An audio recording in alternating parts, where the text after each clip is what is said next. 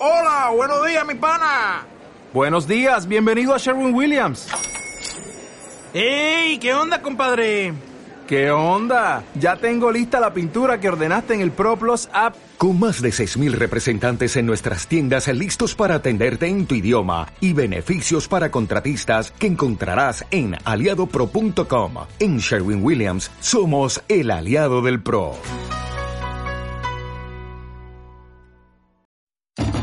Más FPC. Los resultados, las opiniones y el mejor debate del torneo local. Más FPC.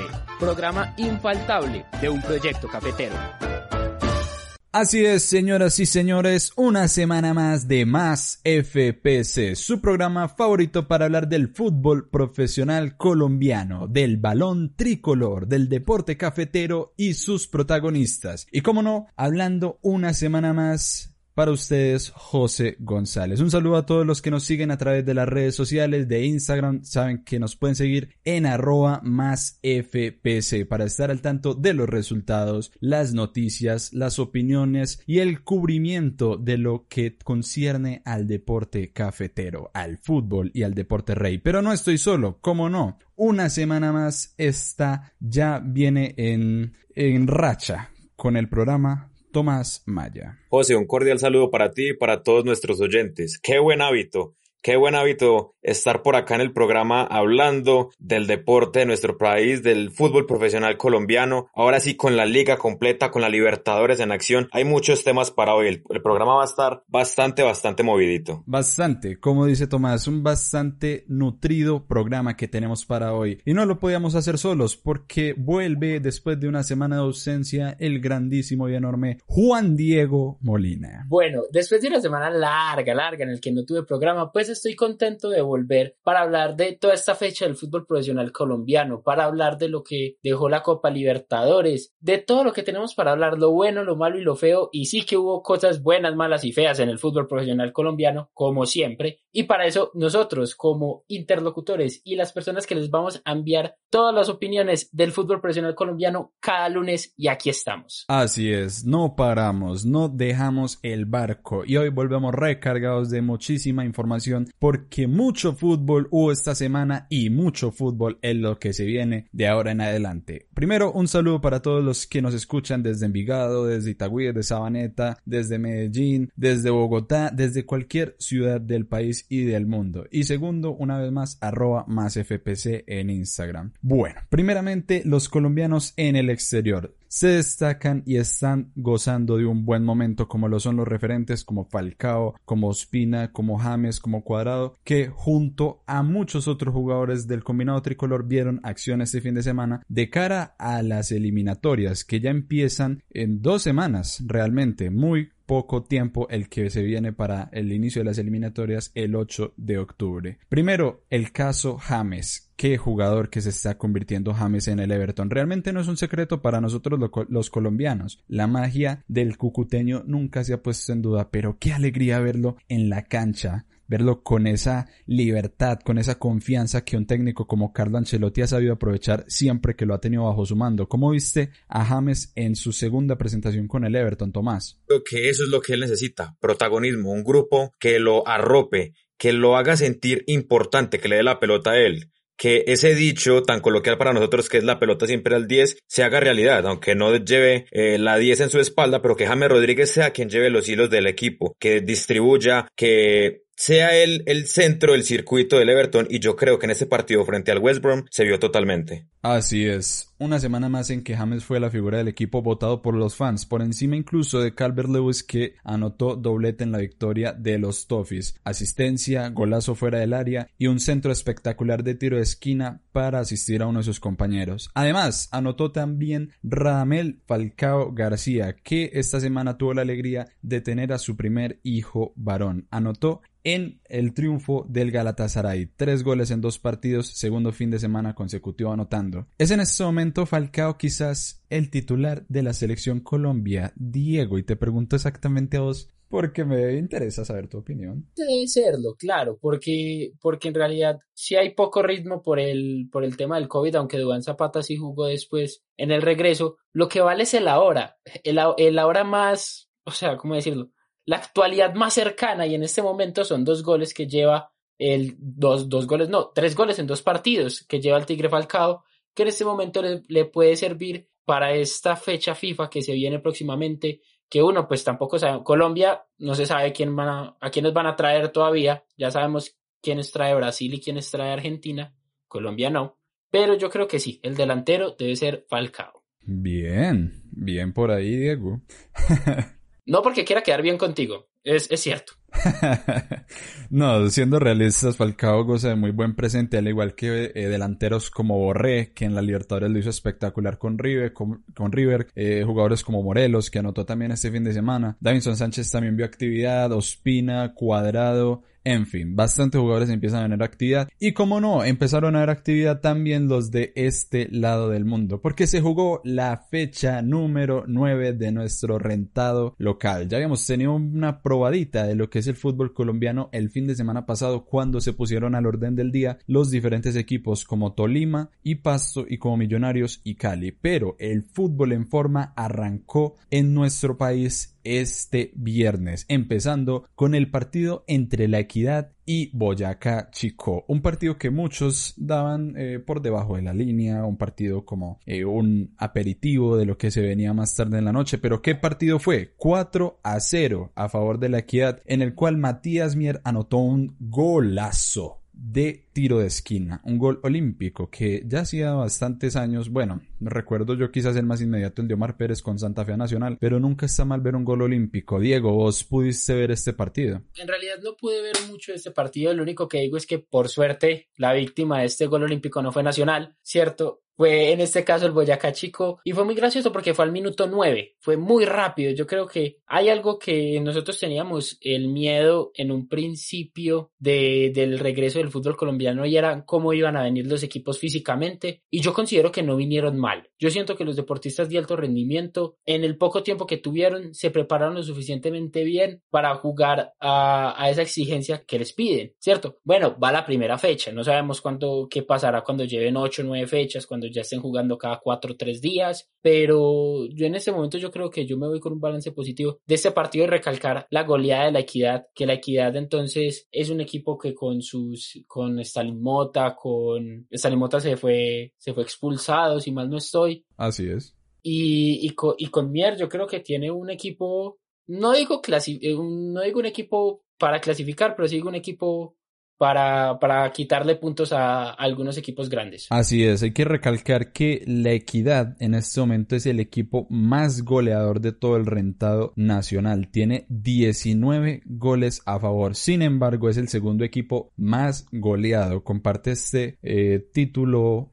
poco honorífico junto con Boyacá Chico, justamente su rival, y eh, están al acecho, si es que se podría decir de alguna manera, de Jaguares de Córdoba. El segundo partido que se tendría para esta fecha sería Nacional Tolima. Yo siento que hay mucha polémica de eh, respecto con este juego que al final no se jugó, una decisión tomada horas antes del inicio del mismo y más adelante hablaremos de ese tema. Tomás, ¿qué quieres opinar así en preparativo para hablar de esto? Más que polémica, a mí me surgen es preguntas. ¿Por qué el Tolima de, de la nada, si se puede decir así, porque fue algo de repente, salió con 20 casos positivos en todo su cuerpo técnico y jugadores? Si sabiendo que había jugado que los pruebas salieron miércoles, jueves más o menos, se había jugado el fin de semana ante el Pasto. Entonces, ¿los contagios venían desde el partido frente a los volcánicos? ¿O fue que después del partido tuvieron algún encuentro que ahí se contagiaron todos, porque listo, si salen unos cuantos, aceptable, pero entonces ¿dónde quedaron los protocolos del pijao? Es ahí donde surgen las dudas y se puede, digámoslo, criticar con, con vehemencia porque fue un error total del Tolima en este caso. Sí, totalmente de acuerdo, Tomás. Se dice que para el partido contra Pasto no había ningún contagiado, pero no se entiende cómo entonces dos días después hay más de 20 contagiados, como vos mismo lo indicas. Más adelante hablaremos eh, un poco de este tema, debatiremos, alzaremos un poco la polémica y ustedes podrán sacar sus propias conclusiones. Siguiendo la fecha, el sábado en el primer turno se enfrentaron Envigado y Patriotas. Envigado con un 1-0 derrotó al equipo de Boyacá, sacando como figura a Neider Moreno. Yo siento que realmente el conjunto naranja es la casa del jugador ex Atlético Nacional, en club donde nunca pudo demostrar su valía, pero en el Envigado ya vemos lo bien que le va. En el segundo turno a las 4 de la tarde ese mismo sábado, el Santa Fe, el León, le ganó 2-1 al Deportivo Pereira, un Santa Fe que yo siento que viene bastante sólido, ¿no, Tomás?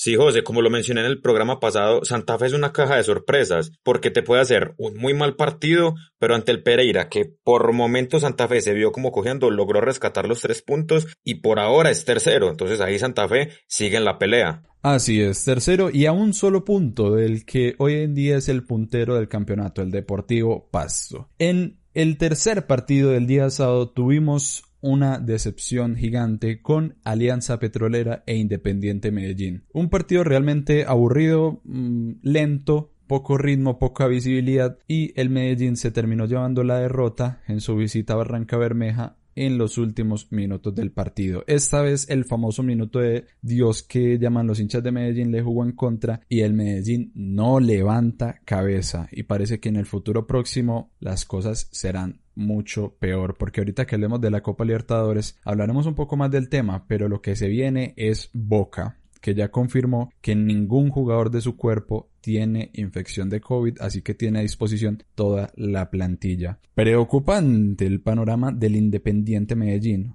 ¿Qué opina Diego? Lo grande que tiene Medellín es optar, a ver, tienen un plan a largo plazo, un plan utópico para muchos, ¿cierto? Pero, pero lo que ocurre es que ya están, ya están optando por tanto jugador joven, tanto, o sea, en tanta cantidad, que no es beneficioso para la plantilla del, del Independiente Medellín. Este partido fue, aburridor, es que no hay otra palabra, fue aburridor. Y yo creo que el que me lo puede decir más fácil es Tomás, que le tocó cubrir este partido. Eh, fue muy, muy, muy, muy difícil de ver, no tienen ideas, aunque hay jugadores que, aunque hay, hay jugadores que, les, que se muestran un poquito de detallitos de buenos juegos, siguen siendo muy jóvenes si el referente del arco, si el referente del ataque es Castro, yo no sé qué van a hacer el resto del torneo. Hay muchas cosas que tomar en cuenta en el Deportivo Independiente Medellín.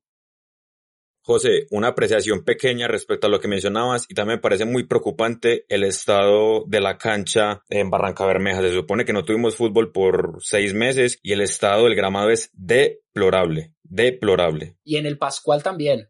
Sí, a mí me impresiona porque realmente Barranca Bermeja desde que lo remodelaron hace un par de años siempre ha tenido una muy buena cancha, una muy buena luminaria, un muy buen gramado y me parece impresentable que seis meses después de no haber tenido ni un solo juego de fútbol oficial se presente en estas condiciones. Más adelante hablaremos también un poco más del Medellín al hablar de la Copa Libertadores de América. Millonarios recibió a Once Caldas en el último partido del sábado. Empezó ganando el equipo azul y se fue con un 3-1 en contra por parte de un Once Caldas bastante, bastante sólido de lo que aparenta ser un equipo que viene en alza. Y eso que el Once Caldas no contó con Dairo Moreno, su flamante contratación. Hay que decir que el Once Caldas es un equipo bastante, bastante sólido, como se los decía, puesto que es el segundo equipo con menos goles en contra en todo el torneo. En nueve partidos ha sacado cinco goles en contra. Realmente un muy buen resultado para los de Boder. En este momento se encuentran séptimos en la tabla, les podría ir un poco mejor, pero como el mismo técnico lo indica, la adquisición de Airo Moreno les proporcionará ese último cuarto de cancha de lo que necesitan, esa finalización en las jugadas. Y yo siento, siento que por sus reacciones todos concordamos que el Once Caldas está en alza. Y Millonarios realmente preocupante, Diego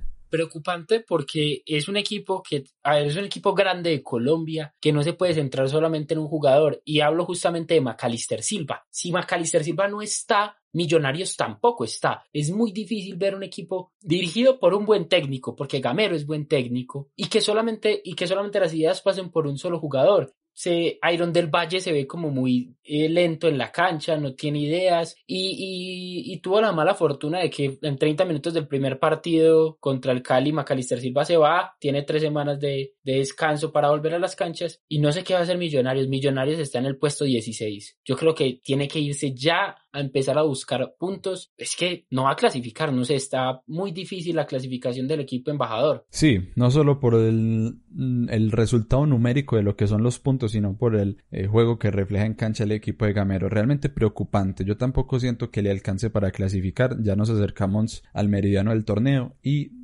siento que no ha avanzado. Avanzando nosotros en los resultados, el Pasto en el primer partido del domingo le ganó 2-0 a Jaguares y se trepó una vez más en la punta del torneo. El América de Cali le ganó 2-1 al Atlético Bucaramanga, un América que le ha ido realmente mal en este reinicio. Recordemos que ganó el primer partido de la Superliga, pero el segundo lo perdió en Cali. Esta semana en la Copa Libertadores tuvo un partido en donde murió con las botas puestas, pero sin embargo eh, se llevó la derrota y ahora tiene una alegría, la de ganarle 2-1 al Atlético de Bucaramanga, un Bucaramanga que también en la parte baja de la tabla. Finalmente, cerrando eh, la fecha dominical, el Junior le ganó 2-1 a Río Negro Águilas, un partido realmente eh, por pasajes, hay veces aburrido, diría que varias veces aburrido, hay veces, hay veces mucha movilidad, el Río Negro presenta mucha verticalidad en sus jugadores como en Ese jugador me impresionó bastante. Y Junior al final se lo lleva sobre la hora con un penalti un poco dudoso de Miguel Ángel Borja. ¿Qué dice Tomás? ¿Penalti o no penalti? Para mí no es penal, para mí no es penal, José. En lo absoluto, hay un, vi una imagen en redes sociales en, la que se mostraba que Miguel Ángel Borja, antes de tener contacto con el rival, ya se estaba tirando al suelo. O sea, Miguel Ángel Borja se tiró un piscinazo y en, desde mi perspectiva no es, un, no es penal y menos en un minuto tan crítico porque el cobro se dio al minuto 95. Y José, eh, quiero instalar aquí una pregunta para que eh, nos detengamos un poco en ella y me deja un poco pensativo ver que Sherman, Sherman Cárdenas entra al minuto 85. Exactamente. Yo realmente al saber que Junior iba a jugar con una nómina alterna, estaba segurísimo desde mi perspectiva que iba a jugar Sherman y ni eso. Recordemos que el jugador entró en el partido que esta semana los enfrentó con el Barcelona de Guayaquil, hizo una muy buena presentación, pero ya vemos que ni siquiera para Maranto sigue siendo una opción muy fiable y se vio en este partido. Otra cosa para que también opine Diego es que por fin jugó Michael Rangel y salió en el entretiempo. Realmente desaparecido, realmente no hizo mm, se puede decir que nada en lo que le tocó, nunca le llegó el balón de una manera clara y salió entre más dudas que certezas, Diego. Hay, hay, muchas cosas. Uno, el partido del Junior, yo creo que el hecho de que haya sido local en el minuto 93 y preocupándose por el resultado, le hayan comprado ese, ese piscinazo de Miguel Ángel Borja, que en serio sí fue un piscinazo. Yo creo que, que Águilas se le montó, le montó un partido en un principio a atacarlo, después vio que con el Junior no podía hacerle eso allá en, de, visitante, se, se, se encajonó un rato y ahí fue donde, donde le empezaron a ganar y en el segundo tiempo salieron un poco más atrevidos en donde consiguieron el empate y ya lastimosamente lo que hablamos. Sherman Cárdenas, el caso Sherman Cárdenas. Yo considero que es, es, es, es raro, es raro que, que Sherman no juegue porque es un jugador con mucho talento y se está optando por el Cariaco González en vez de, en vez de él. Pero yo creo que puede ser una, una fórmula para lo que se le viene a Junior de Barranquilla en Copa Libertadores, que es Independiente del Valle. Un Independiente del Valle que le metió 5 a Flamengo y que no le puede entregar la pelota. Y yo creo que Sherman Cárdenas debería ser el titular en Copa Libertadores para quitarle un poco la pelota Independiente del Valle. Yo creo que por eso lo hizo. Y el tema Rangel eh, no tiene sentido. Porque aunque tiene, buenos, aunque tiene buenos delanteros, el Junior está desperdiciando el goleador del fútbol profesional colombiano. Es dificilísimo. Tú lo has dicho, Diego.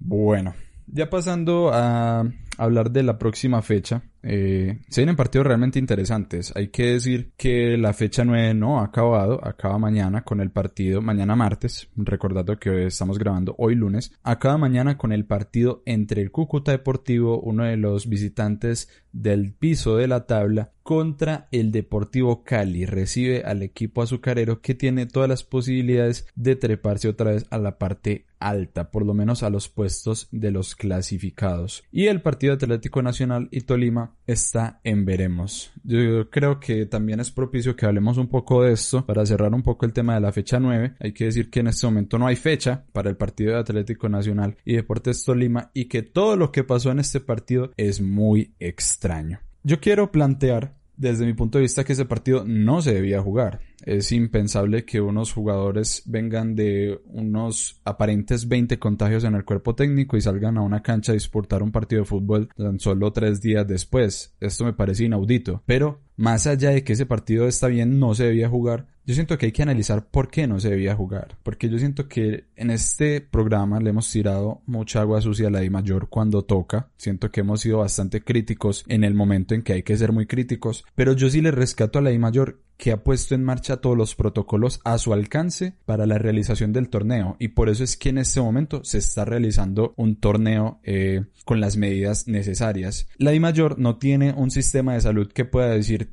al decirle a un equipo presentes a esta entidad eh, sanitaria, eh, acuda a este centro médico, sino que le dio la posibilidad a los clubes de elegir un propio centro médico avalado por el Ministerio de Salud para hacerse las pruebas del COVID. El Tolima eligió X entidad y en un día registraron 22 casos positivos y el otro día registraron que ya no eran 22, sino que eran 8. ¿Qué tiene para decir Diego? A ver, somos críticos con la mayor cuando debe, se le debe alabar cuando, cuando, cuando lo hace bien, pero en este caso yo no considero que lo hizo bien.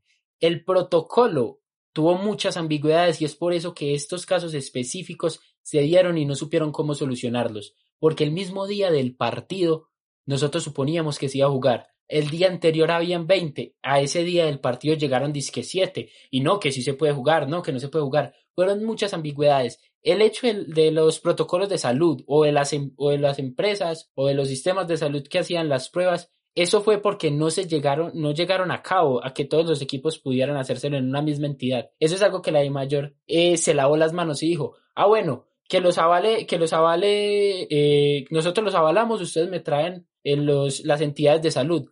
Eh, la mayor en ese sentido, en ese momento la, la, la mayor estaba gobernada por el dueño del circo, ¿cierto? Eh, cuando se aceptaron estos protocolos, hubo todo, todo fue muy extraño. Yo siento que el problema aquí y, una gran culpa sí la tiene la de mayor por las ambigüedades dentro del protocolo que no tenía previsto esto que ocurrió que podía pasar. Es que esto se tienen que mirar todos los apartados y el protocolo de la de mayor no los tenía completamente listos. Yo, antes que entre Tomás, yo estoy totalmente en desacuerdo con Diego. ¿Qué va a decir Tomás? Yo iba a decir lo mismo, José. Me parece que es muy complicado para la de mayor si ellos sacan todos los protocolos, pero los equipos no los, no los avalan, por decirlo así, y no los acatan, que es mucho peor. Si los equipos listo, puede, puede que no estés de acuerdo con, con los protocolos, pero los tenés que cumplir. Si no los cumplís, pasan este tipo de circunstancias. Y eso fue lo que sucedió. Listo, también entiendo el punto que nos quiere exponer Diego, con que la Mayor no estaba preparada, pero yo creo que ni el propio Deportes Tolima estaba preparado para tener 20 casos positivos. Y es verdad que se tergiversó, qué pena Diego, eh, terminó acá la idea, y es verdad que se tergiversó bastante la información, porque dos días antes del partido, creo que fue el miércoles, y mal no estoy, se hablaba de que eran 20 casos, pero después se dijo que no, que eran nada más nueve del equipo y que los restantes eran de cuerpo técnico, preparadores físicos, etcétera. Entonces yo creo que por esa parte, si digámoslo, se confundió mucho a la prensa y al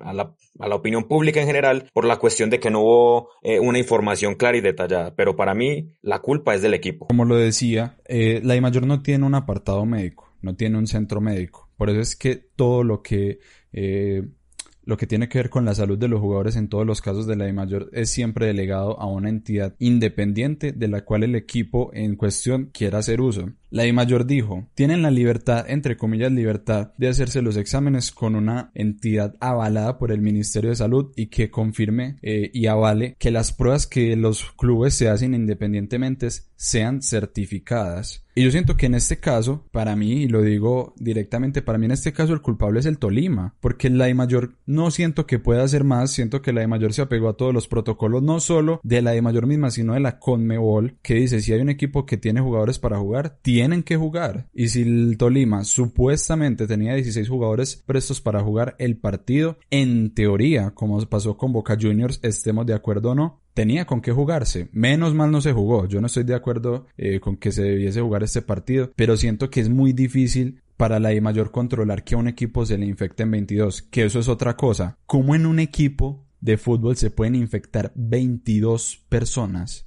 no tiene sentido. ¿Qué clase de protocolos están manejando en una entidad que se le infectan 22 personas en dos días? El, Tolima, es que hay muchas dificultades. Uno, el Tolima ya había tenido problemas con el protocolo antes de, porque eh, según el periodista Jorge Bermúdez, el Tolima empezó los entrenamientos colectivos antes que todos los equipos, rompiendo las normas que había en el protocolo. Hablo de las ambigüedades porque si el protocolo está bien formado y bien formulado, cuando esto ocurre, que es culpa del Tolima, sí, en eso estamos todos de acuerdo, es culpa del Tolima, la falta de información, la no claridad en, en el asunto, pero cuando eso ocurre y el Tolima dice, nosotros no podemos jugar o no tenemos los jugadores suficientes por falta de cuidado al protocolo, porque 20 personas son muchas, pues si en el protocolo te dicen, mire, si usted incumplió de esta manera, es fácil, usted pierde los puntos. Sí, yo estoy de acuerdo, yo estoy de acuerdo. Usted pierde los puntos porque si usted no cumple, no puede jugar. Y si no puede jugar, pues el otro equipo se tiene que ver beneficiado. Eso es a lo que yo voy, a esas ambigüedades del protocolo que no las tiene, que no tuvo previstas todo este tipo de razones. Está bien, yo estoy de acuerdo con lo que estás diciendo, Diego, en ese sentido. Yo siento que el hecho de que se le infecten 22 al Tolima, ahí nada tiene que ver la de mayor, eso es verdad. Pero yo siento que le faltó un poco más de mano firme a la hora de tomar decisiones, porque para mí, yo siendo un encargado de la de mayor, y no lo digo porque sea nacional, puede ser cualquier equipo, si a mí un equipo de fútbol el domingo juega un partido con todas las de la ley como lo jugó Tolima contra el Pasto, puede ser cualquier equipo, pero si Tolima presenta todas sus credenciales para jugar el domingo y a los dos días me dice que tiene 20 contagiados y el día después me dice que no son 20 sino 8. Yo a ese equipo le digo que tiene que viajar con lo que tiene y si no puede jugar, W tres puntos para el rival. A mí me parece una desfachatez lo que pasó con el Tolima. Tomás. José, para cerrar el tema por mi parte, y quiero dejar una pregunta abierta para que los oyentes razonen un poquito acerca de esto y saquen sus propias conclusiones. Y ojo, no quiero entrar eh, en suposiciones, pero ¿qué hizo el Deportes Tolima para tener 20 infectados de la nada? No estoy diciendo X o Y cosa, pero ¿qué hizo? Cada quien sacará sus propias conclusiones y tendrá su opinión y es muy respetable, pero es ahí donde nos debemos cuestionar. Exacto, Diego.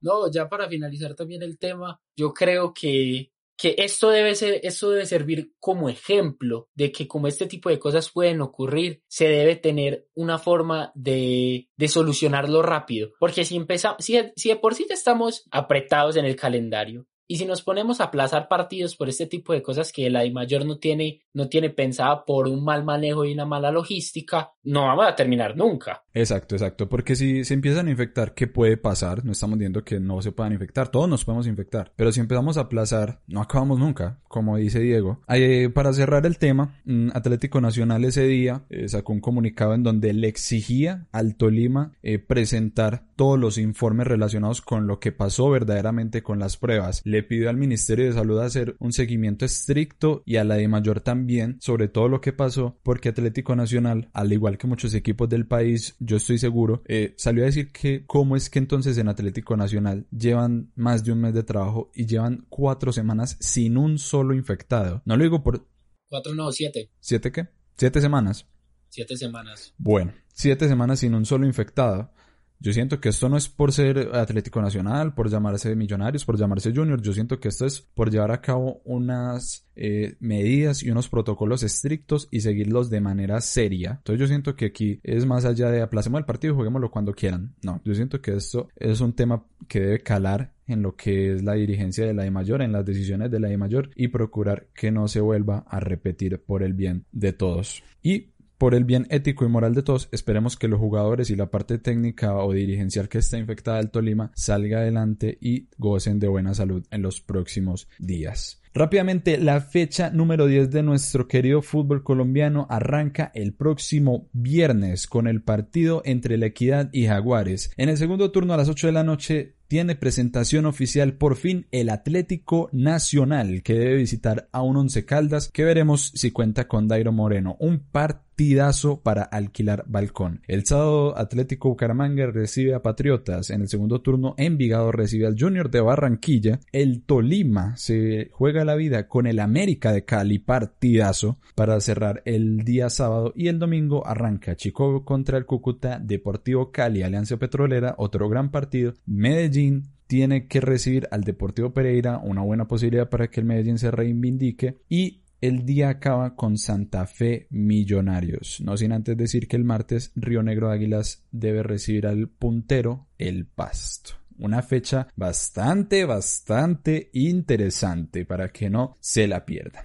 Hablemos rápidamente para cerrar este episodio más FPC con los resultados de la Copa Libertadores de América. Una Copa Libertadores que dejó mucha tristeza, realmente hay que decirlo. El América de Cali hizo todo lo que pudo con el Internacional de Porto Alegre. Hay que decir que en los primeros minutos se creía que el Inter iba a pasar por encima al América y que lo iba a golear porque realmente el América se veía muy mal. Pero después del entretiempo vino recargado y sacó el partido adelante. ¿Cómo ve el presente del América y sobre todo el partido que se viene entre semana para Tomás? José, me preocupa la dependencia hacia Dubán Vergara. Si Dubán Vergara no se enchufa ese día frente a Internacional de Porto Alegre, de pronto el América le hubiera pasado mucho peor. Y digamos lo que el América despertó fue después de verse por dos anotaciones debajo en el marcador. Eh, se le abona al conjunto americano esa reacción que tuvo en el segundo tiempo porque desde mi punto de vista fue muy superior a Internacional en la segunda mitad. En la primera le pasaron por encima, pero también esas desatenciones al final del partido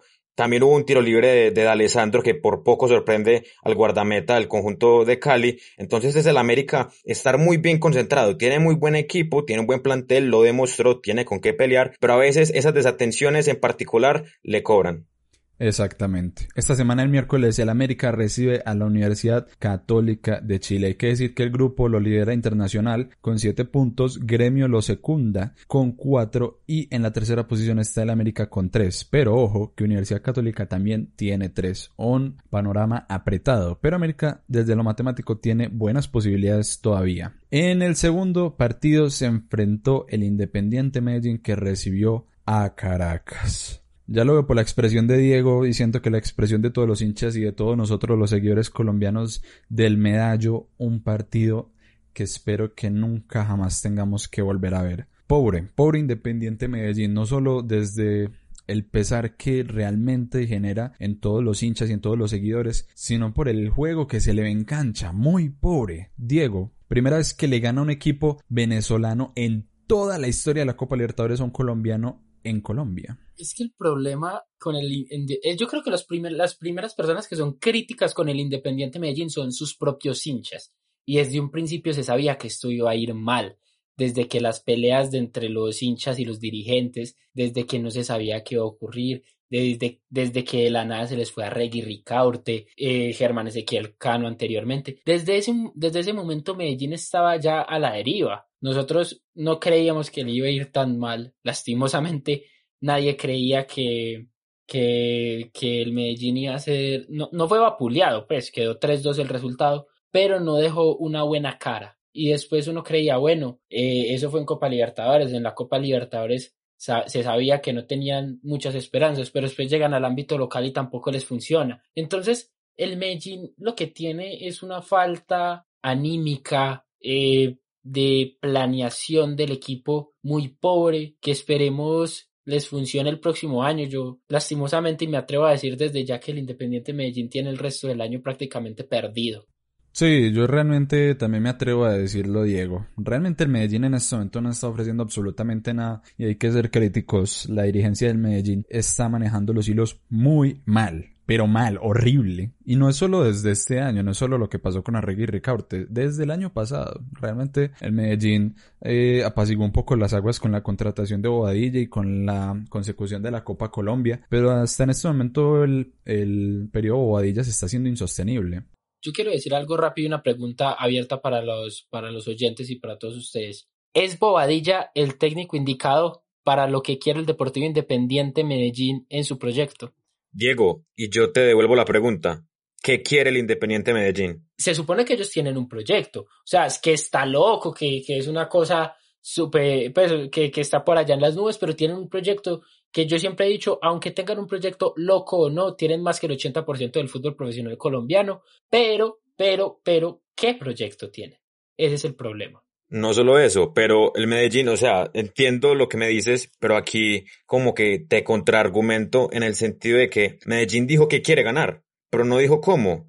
Medellín eh, le va a apostar a las inferiores, Medellín le va a apostar a un proyecto sólido, Medellín le va a apostar a traer fichajes de renombre. ¿A qué le va a apostar Medellín? Esa es a, eh, a lo que va dirigido mi pregunta. El Medellín dice que quiere una, una base de la cantera, pero yo realmente viendo la cantera tampoco veo mucho proyecto ni mucho futuro. O sea, no, no vamos a matar al Medellín desde ya con el proyecto que está buscando. Para los que no saben, el Medellín busca en los próximos tres años, o sea, en los próximos seis torneos, ganar, ganar tres de ellos, ganar una Copa Colombia y ganar así sea una Suramericana o una Libertadores. Yo siento que es casi ilusorio. Puede pasar, claro, puede pasar, obviamente, pero viendo el Medellín de hoy, por favor, no, no nos ilusionemos, no nos ilusionemos, concentrémonos en el hoy.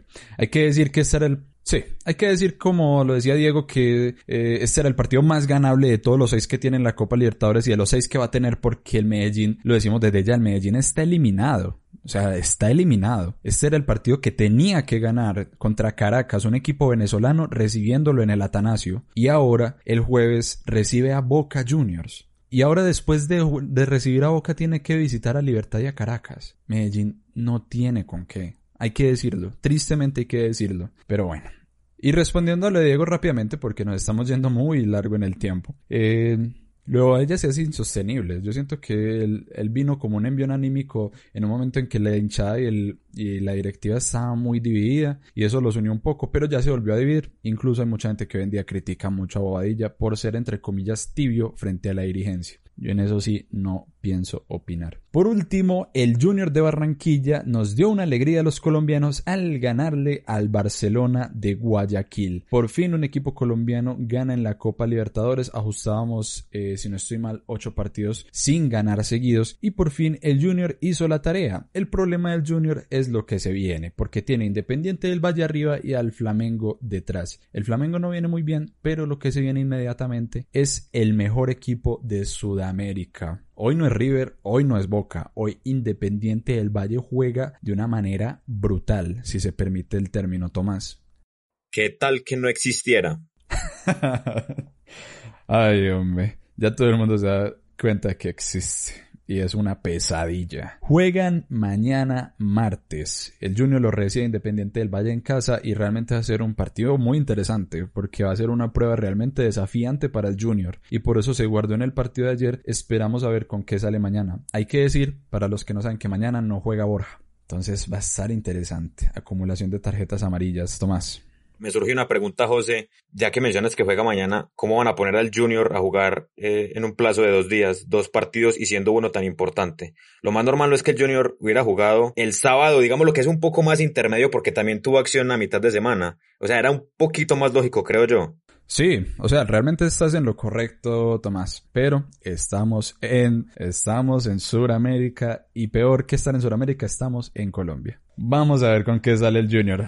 Eh, recuerdo días en que Nacional jugaba de un día para otro. Si no estoy mal, un día Once Caldas jugó dos partidos en un día, uno por Copa Internacional y otro por Copa Local. Así que todo puede pasar. Afortunadamente el Junior tiene una plantilla amplia. Yo mañana, no sé por qué no, pondría a Rangel, si es que nos, nos surgió con problemas físicos del partido de ayer, o por qué no, Carmelo Valencia reemplazando a Borja. Realmente posibilidades las hay, las hay. Llegamos finalmente al programa de la fecha 9 del reinicio de la liga. Realmente un programa bastante largo, bastante cargadito, pero yo siento que había mucho de qué hablar y nosotros teníamos muchísimas ganas de hablar. Realmente si nos dejan no hubiéramos ido la hora entera, pero bueno, vamos a ser economizadores en este sentido. Diego, muchísimas gracias por todas tus opiniones, tu talento y tu ingenio.